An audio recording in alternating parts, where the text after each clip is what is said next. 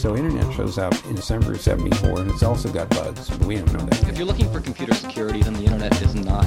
Cyber threats are a challenge We kill people based on metadata. That complexity is the worst enemy of security. Liebe Leute, einen wunderschönen sonnigen Tag wünsche ich euch, denn das habe ich zumindest hier gerade, wenn ich aus dem Fenster gucke. Willkommen bei einer neuen Podcast-Folge. Und heute geht es einmal quer durch das Cyber-Gemüsebeet in Anführungsstrichen. Ich weiß nicht, ob das ein Begriff ist. Wenn nicht, sollte es einer sein. Was soll das heißen? Ganz einfach, ich will euch einfach mal so einen groben Überblick darüber geben, was so gerade die Konfliktdynamiken sind, die wir im Cyberspace beobachten wir wollen uns anschauen, was die großen Akteure so machen. Das sind die USA, das sind China und Russland, aber auch so ein bisschen kleinere Cybermächte wie zum Beispiel der Iran und Nordkorea. Ich will mit euch zusammen mir anschauen, was die so tun, was deren Strategien im Cyberspace sind, wie sie Cyberkonflikte verstehen was deren strategische Kultur ist. Ja, strategische Kultur sind sozusagen die gewachsenen Praktiken und Erfahrungen eines Landes im Sinne der, der Strategie und der Sicherheitspolitik. Und da geht es ganz viel um Bedrohungswahrnehmungen, um Perzeptionen und aber auch um Habitus, also gewohnte Praktiken und auch Normen. Und das wollen wir uns mal so ein bisschen anschauen, denn da kann man einiges draus lernen. Bevor wir einsteigen, noch zwei Worte zum Hintergrund der aktuellen Folge. Die Podcast-Folge ist aus einem Vortrag entstanden, den ich hätte halten sollen im März 2020. Dann kam dummerweise die Corona-Krise dazwischen und der Vortrag fand leider nicht statt. Und zwar hatte mich die Convoco Stiftung auf eine Podiumsdiskussion eingeladen und mich gefragt, ob ich mal so einen generellen allgemeinen Überblick geben könnte darüber, was gerade so passiert im Cyberspace bei Cyberkonflikten, was so aktuelle Trends und Bedrohungen sind und was vor allem weltweit unternommen wird, um diese Bedrohungen einzuhegen, also zu begrenzen. Und diese Folge ist sozusagen der erste Teil dieses allgemeinen Vortrags.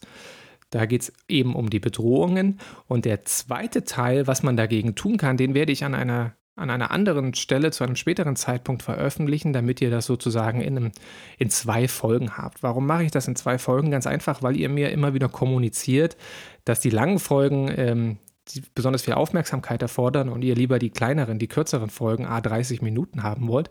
Und insofern passt das wunderbar, denn der erste Teil des Vortrags ist ca. 30 Minuten lang, der zweite auch. Ähm, insofern lässt sich das wunderbar in zwei teilen und dann könnt ihr euch das so portionieren beim Anhören, wie ihr das gerne haben wollt. Und jetzt genug der Vorrede. Ich wünsche euch viel Spaß beim Zuhören.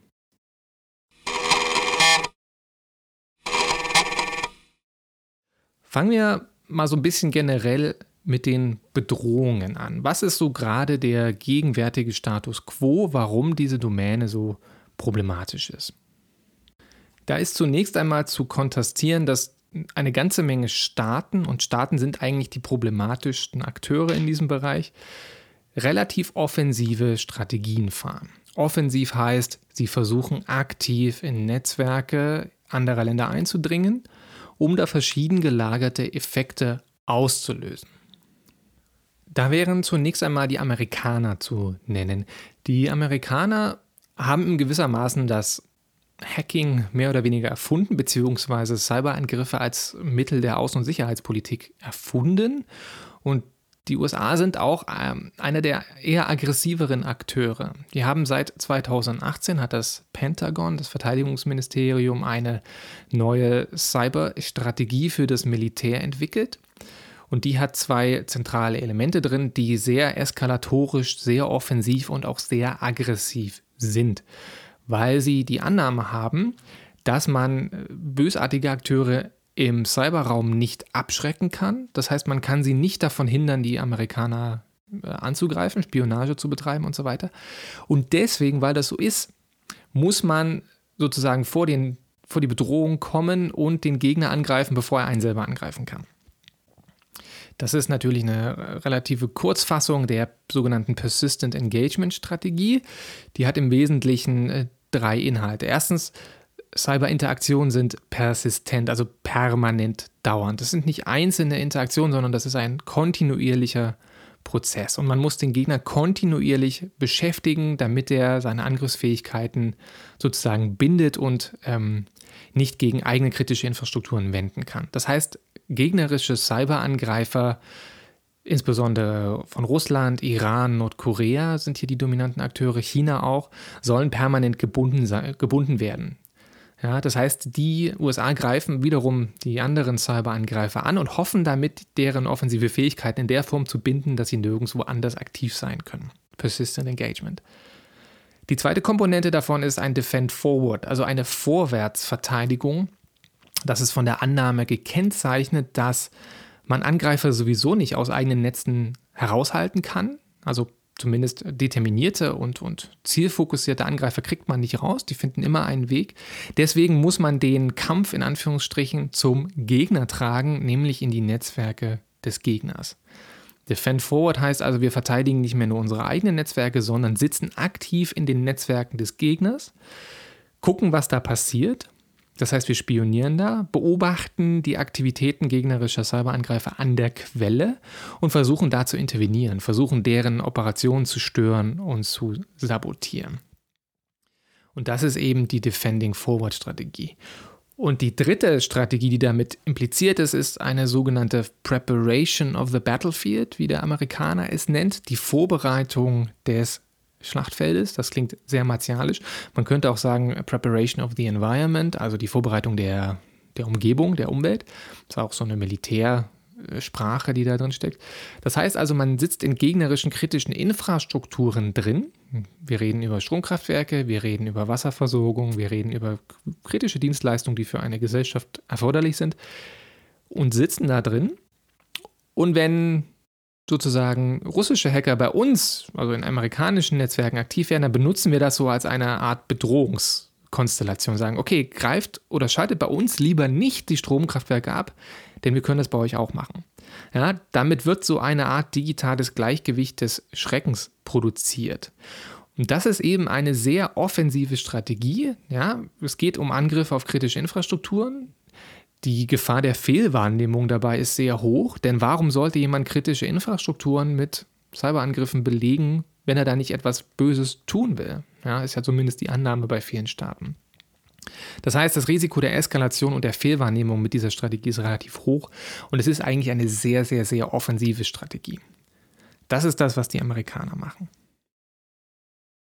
Jetzt habe ich viel über Russland gesprochen und die Geschichte mit den Amerikanern hat natürlich eine Vorgeschichte und diese Persistent Engagement Strategie ist wiederum eine Reaktion auf die russische Offensivstrategie, die ein bisschen anders gelagert ist als die amerikanische.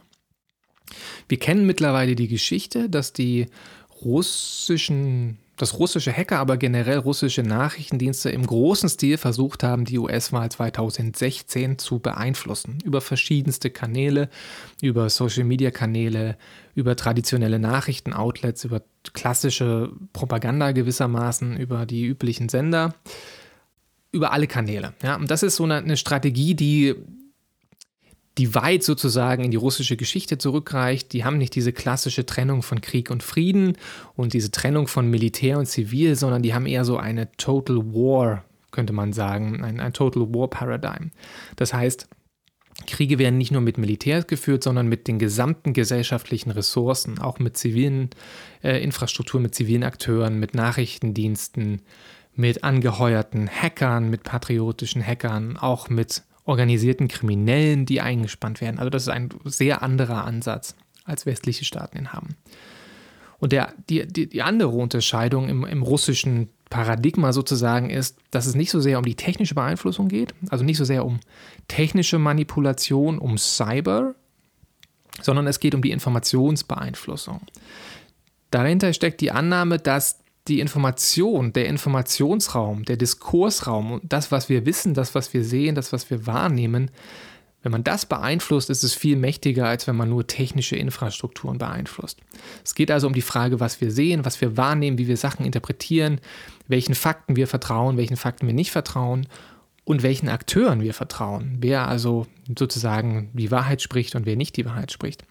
Und dieses Informationskriegsparadigma ist weitaus umfassender als so dieses westliche Cybersecurity fokussierte technische Paradigma.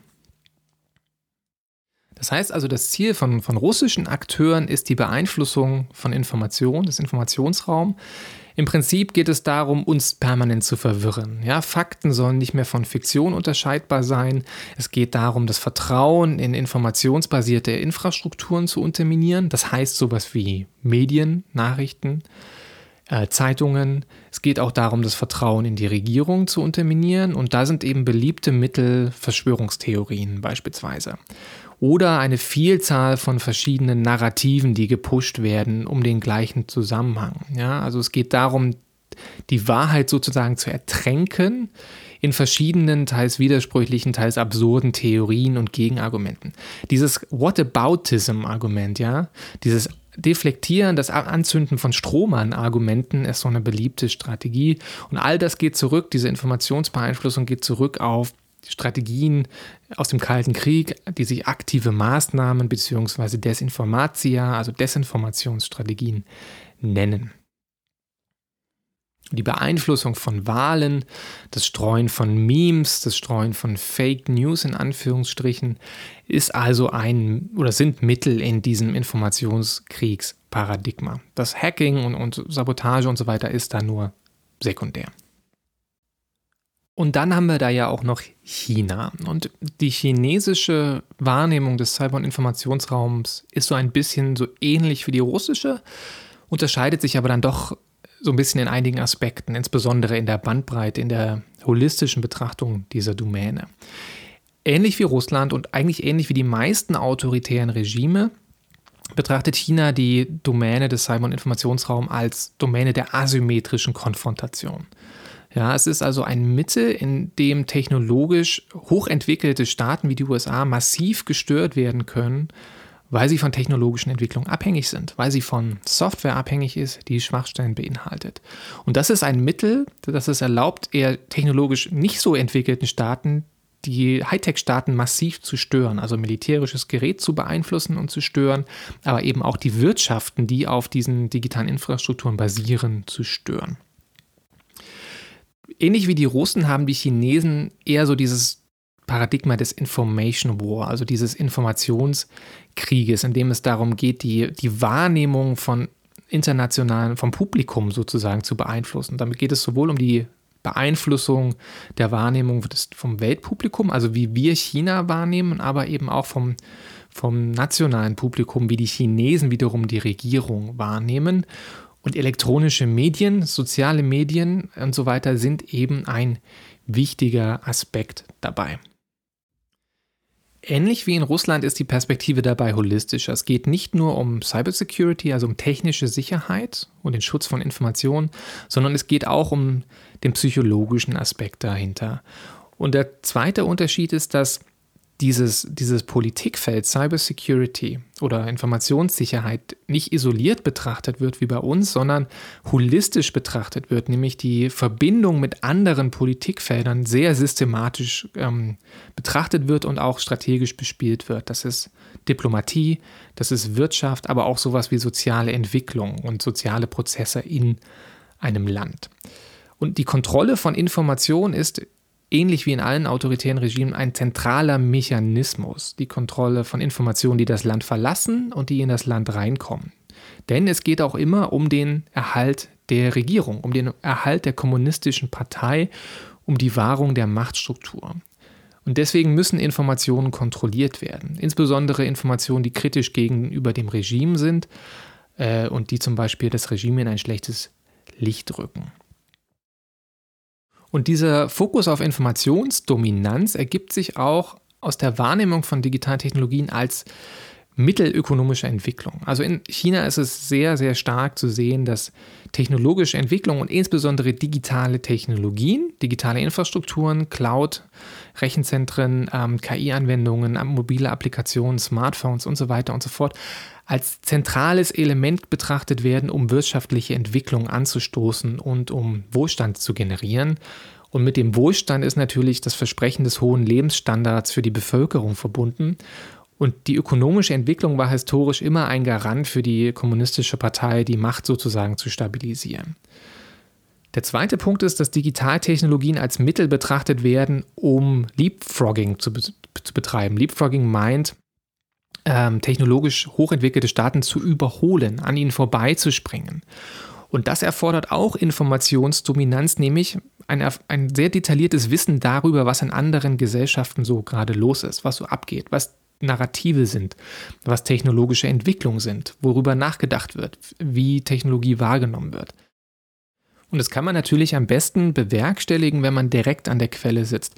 Wenn man sich in Firmen einkauft, zum Beispiel mit Direktinvestitionen, ja, dann kann man gleich sehen, woran die arbeiten, was so deren gerade State-of-the-Art-Denkprozesse sind. Das kann man mit Merger and Acquisitions machen, indem man Firmen, die wichtiges Know-how haben, beispielsweise in der Robotik, äh, einfach aufkauft. Oder mit Headhunting. Oder einfach mit Patenten kaufen. Oder mit Subventionen von nationalen Champions, um Entwicklungen anzustoßen. Oder mit ähm, Bildungsprogrammen, wie zum Beispiel Studentenaustausch. Ja, all das sind Mittel, um an Informationen aus dem Ausland ranzukommen, um technologische Innovationen anzustoßen. Und natürlich auch die Spionage, Cyberspionage ist ein elementares Mittel für China, um an Know-how ranzukommen. China ist ein sehr potenter sozusagen Cyberstaat und das Mittel der Wahl ist eben Spionage. Anders als russische Cyberoperationen sind chinesische Cyberoperationen eher leise. Man bekommt sie also wenig mit. Sie, sie sind nicht darauf ausgelegt, Störungen zu produzieren oder Irritationen hervorzurufen, sondern einfach Know-how, Patente, Intellectual Property, Baupläne von Gerätschaften wie zum Beispiel Kampfjets oder Airlinern von Firmen, von westlichen Firmen abzuziehen, um dieses Wissen dann zu replizieren und selber billiger herzustellen. Das betrifft viele Technologiebereiche. Berühmt ist es am Beispiel von Kampfjets, wie ich schon erwähnt habe. Die Chinesen haben wohl die Baupläne des F-35 Kampfjets der Amerikaner gestohlen und es versucht nachzubauen, so halbwegs erfolgreich. Und es gibt auch andere Indikatoren, dass das mit anderen ähm, Technologien, ob das jetzt irgendwelche Steuerpumpen sind oder irgendwelche Hydrauliksysteme von Siemens und Co., gibt es ähnliche Hinweise, dass das auch da gemacht wird. Das ist natürlich nur eine sehr oberflächliche Darstellung. Ich bin jetzt kein genuiner China-Experte, aber das ist zumindest das, was man so aus der Strategie ziehen kann, was man so sieht. Kommen wir zum nächsten Bedrohungsakteur, der insbesondere von deutschen Nachrichtendiensten als Problem wahrgenommen wird, und das ist der Iran. Beziehungsweise alle Akteure, die ich hier bespreche, werden als Bedrohungsakteure für Deutschland im Cyberraum wahrgenommen. Deswegen bespreche ich die hier alle miteinander. Iran. Iran ist ein interessantes Land in der Domäne Cyber- und Informationsraum, ganz einfach, weil die Hinwendung zu diesem Thema aus der Opferrolle kommt. Sprich, Iran hat so den Trigger-Moment erfahren, als 2010 rum die Amerikaner mit dem Stuxnet-Wurm die iranischen Atomanreicherungszentrifugen sabotiert haben in der Form, dass die durchgedreht sind, überdreht haben und dadurch physisch zerstört worden sind.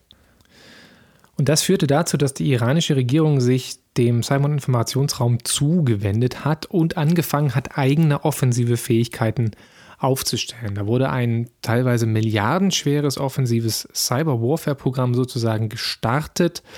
Die Revolutionsgarden, der sozusagen der militärische Arm der Regierung, die für die, für die Verbreitung sozusagen iranischer Werte und revolutionärer Ideen in der Region auch zuständig sind, haben das Mittel aufgegriffen um es eben für eigene Zwecke zu verwenden.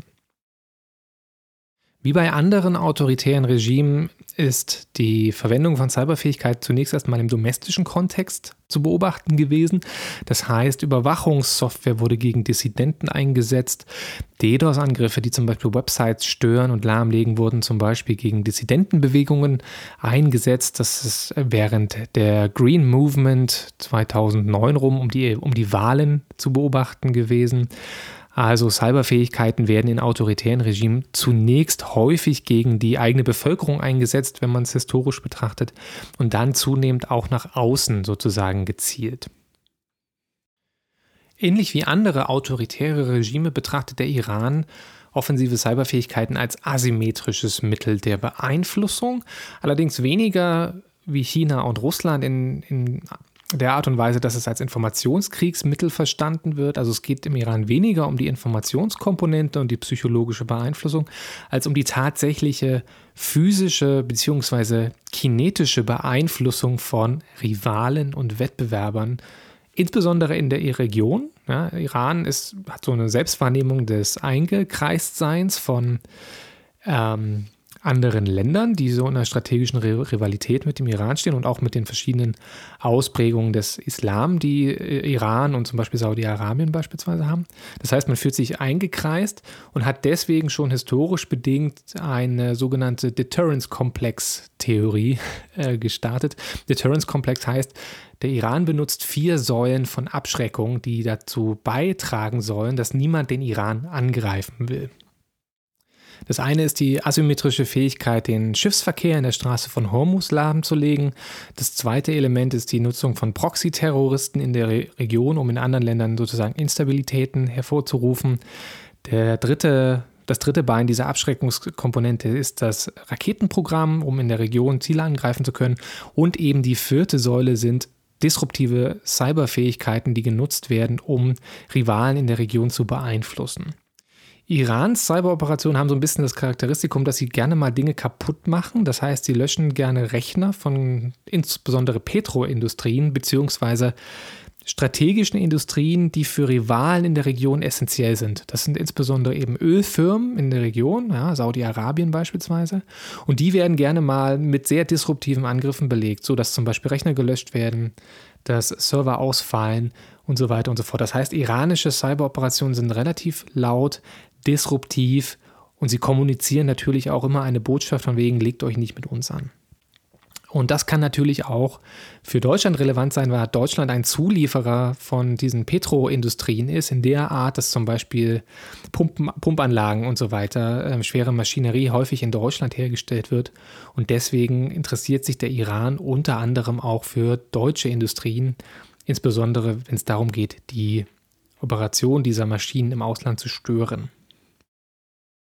Und dann haben wir zuletzt noch Nordkorea. Dazu will ich jetzt gar nicht mehr so viel sagen, weil die Ähnlichkeiten zu den anderen autoritären Regimen sind ähnlich. Ja.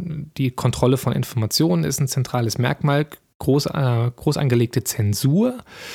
Die nordkoreanische Führung ist auch sehr auf den Regimeerhalt bedacht und versucht sozusagen Cyberfähigkeiten dafür zu nutzen, insbesondere gegen die eigene Bevölkerung, wobei es da natürlich aufgrund der sehr geringen Digitalisierung gar nicht so viele Computer gibt. Nordkorea versteht Cyberfähigkeiten auch als Mittel der asymmetrischen Beeinflussung. Und das Interessante ist, dass die nordkoreanische Regierung Cyberfähigkeiten so ein bisschen als Ausweg aus einer, ja, aus einer Sackgassensituation betrachtet, in die man sich historisch betrachtet hineinmanövriert hat. Der Regimeerhalt des nordkoreanischen, der nordkoreanischen Regierung hängt von Stärkedemonstrationen ab ja, ähm, Militärparaden, aber auch das Raketenprogramm und das Nuklearprogramm werden immer wieder als Mittel benutzt, um zu sagen, wir werden von den Amerikanern und von Südkorea militärisch bedroht. Wir brauchen dieses Militärprogramm und die Atomraketen, damit die sich nicht trauen, uns anzugreifen. Und das sichert wiederum die Macht nach innen und nach außen der Regierung. Und es ist das Problem gewesen, dass man diesen militärischen Eskalationslauf mit den Raketen und mit den Atomwaffen jetzt irgendwann nicht mehr weitertreiben kann, ohne tatsächlich in eine konventionelle Eskalation hineinzugeraten.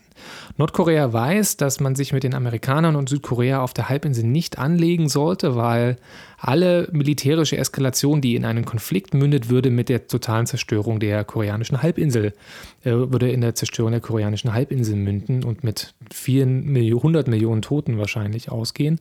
Das kann also niemand wollen. Sprich aber, jetzt kann man militärisch nicht mehr so richtig hochrüsten, weil jetzt hat man Nuklearfähigkeiten und man hat Raketenfähigkeiten braucht aber immer wieder neue Stärkedemonstrationen. Und Cyberfähigkeiten kommen jetzt hier als Ersatz dafür rein, weil damit kann man Südkorea und die Amerikaner ärgern, also asymmetrisch sozusagen pisacken, beeinflussen, tausend Stiche sozusagen, ohne dass man notwendigerweise militärisch eskalieren muss.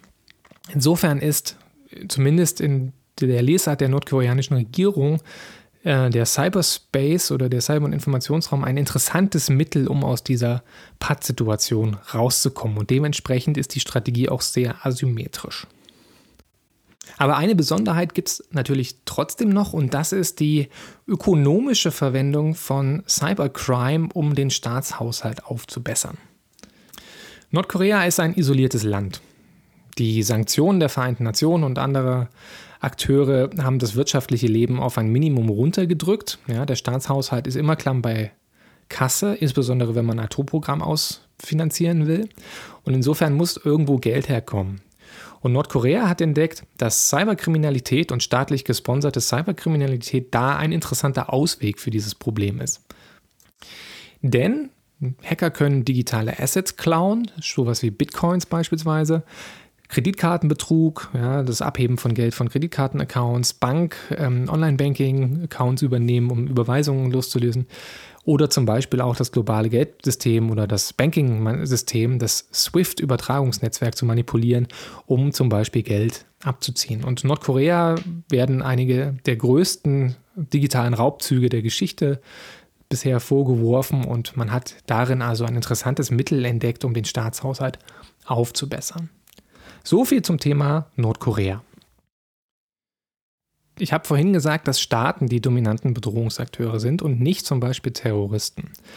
Meiner Meinung nach wird die Gefahr von Cyberterrorismus in der Art, dass nichtstaatliche Akteure Cyberangriffe ausführen, die zu Schäden führen, zu physischen Schäden führen, sehr überschätzt. Denn die meisten terroristischen Gruppen, denen fehlt das Know-how, Sie nutzen das Mittel eher für Kommunikation, Recruitment, Propaganda und so weiter, aber eben nicht, um Chaos zu erzeugen. Ganz einfach, weil das viel zu aufwendig, viel zu kompliziert und viel zu wenig sichtbar ist. Also das Kosten-Nutzen-Verhältnis für Cyberterrorismus geht nicht auf. Und deswegen sind es Staaten, die die dominanten Bedrohungsakteure sind, weil die haben die Mittel dafür, die haben das Know-how dafür und die haben auch, wie wir gerade gesehen haben, das strategische Interesse daran, sich gegenseitig damit zu bombardieren, beziehungsweise sich zu sich zu ärgern und sich auf den Senkel sozusagen zu gehen. Und das sehen wir tatsächlich auch in den ganzen Konfliktepisoden. Ja, die USA und die Iran interagieren im Cyberspace sehr krass miteinander. Da gibt es regelmäßige Austau regelmäßigen Austausch in der Art, dass gegenseitig Systeme gehackt werden, beziehungsweise auf konventionelle Aktionen wie zum Beispiel Raketenbeschuss Anfang des Jahres 2020 mit digitalen Mitteln vermutlich reagiert wird.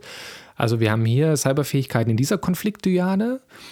Wir sehen das aber auch zwischen den USA und Russland und daraus entstehen natürlich auch Kollateraleffekte, die uns alle was, die uns alle angehen. Und gleiches bezieht sich auch auf die Konfliktinteraktion zwischen den USA und Nordkorea. Denn zum Beispiel der WannaCry-Angriff aus dem Jahr 2017, der wird mittlerweile Nordkorea zugeschrieben. Der hat weltweit Systeme lahmgelegt, weil er schlecht gezielt war und sozusagen Kollateralschäden verursacht hat. Der NotPetya-Cyberangriff aus dem gleichen Jahr, den Russland vermutlich gegen die Ukraine gestartet hat, der hatte ähnlich globale Implikationen.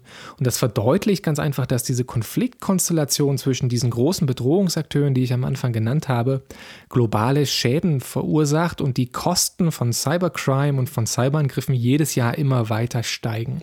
Das heißt, wir haben quantitativ einen Anstieg von Cyberangriffen, sowohl der schädlichen als auch der nicht schädlichen Art, also der nur stören führenden Variante. Cybercrime sowieso und Cybercrime ist eher im Bereich der nichtstaatlichen Akteure. Und die Schäden steigen sozusagen jedes Jahr. Und das ist so ein bisschen die Bedrohungslandschaft, die wir momentan sehen. Der Autor Jason Healy hat den Cyberspace im Jahr 2013, wenn ich mich richtig erinnere, als Fierce Domain bezeichnet, als umkämpfte kontestierte Domäne und das, diese Diagnose stimmt auf jeden Fall. Wir haben also hier eine latente Konfliktsituation, die keine Kriegseigenschaften hat, um das nochmal zu betonen, aber eben auch nicht wirklich friedlich ähm, ist. Der Politologe Lucas Kello hat das Ding mal oder hat die Situation mal als permanenten Zustand des Unfriedens bezeichnet. Ja, wir haben also keine wirklich friedliche Situation im Cyber- und Informationsraum, sondern einen permanenten Zustand des Nichtfriedens. Und die Sorge ist eben, dass wir aufgrund dieser Bedrohungskonstellation, die wir sehen, dass wir Rüstungswettläufe erleben. Und das ist offenkundig schon der Fall, denn Staaten rüsten auf im Cyberspace. Deutschland hat 2016 das Kommando Cyber- und Informationsraum gestartet, aus der Wahrnehmung heraus, dass man selber bedroht wird und dass man sich schützen muss. Und andere Staaten argumentieren aus der gleichen Perspektive. Ja, und so sind wir mittlerweile in einer Situation angekommen, wo über 130 Staaten offensive Cyberprogramme haben, um gegenseitig in Netzwerke von ihren Rivalen einzudringen, um Industriespionage zu betreiben, um Beeinflussungsoperationen zu starten. So, das war der erste Teil des Vortrages. Ich hoffe, er hat euch gefallen. Der zweite Teil folgt, wie gesagt, ein bisschen später. Bis dahin, um euch die Zeit zu vertreiben, könnt ihr gerne auf meiner Website www.percepticon.de vorbeischauen, euch meine jüngsten Vorträge ansehen, meine neuesten Papiere euch angucken oder alternativ könnt ihr zu iTunes rüber wandern und dort eine 5-Sterne-Bewertung hinterlassen oder all euren Freunden und Verwandten von diesem wunderbaren Podcast erzählen oder einfach nochmal alte Folgen nochmal hören. Warum denn nicht? Und bevor ich es vergesse, wollte ich nochmal aktiv hier den Aufruf starten, mir doch ein paar Themenideen zu pitchen. Also schreibt mir doch kurz, worüber ihr gerne mal mehr hören wollt in diesem generellen Thema Cybersecurity, Cyberkonflikte, internationale Beziehungen, Strategien und so weiter und so fort. Ich habe zwar noch eine ganze Menge Ideen auf der Halde liegen, aber im Sinne des Nutzerfeedbacks würde mich doch tatsächlich interessieren, was ihr mal hören wollt und dann mache ich eventuell mal Folgen dazu. Keine Garantie, aber das nur so als Angebot. Und in diesem Sinne wünsche ich euch noch einen schönen sonnigen Tag und bis zum nächsten Mal.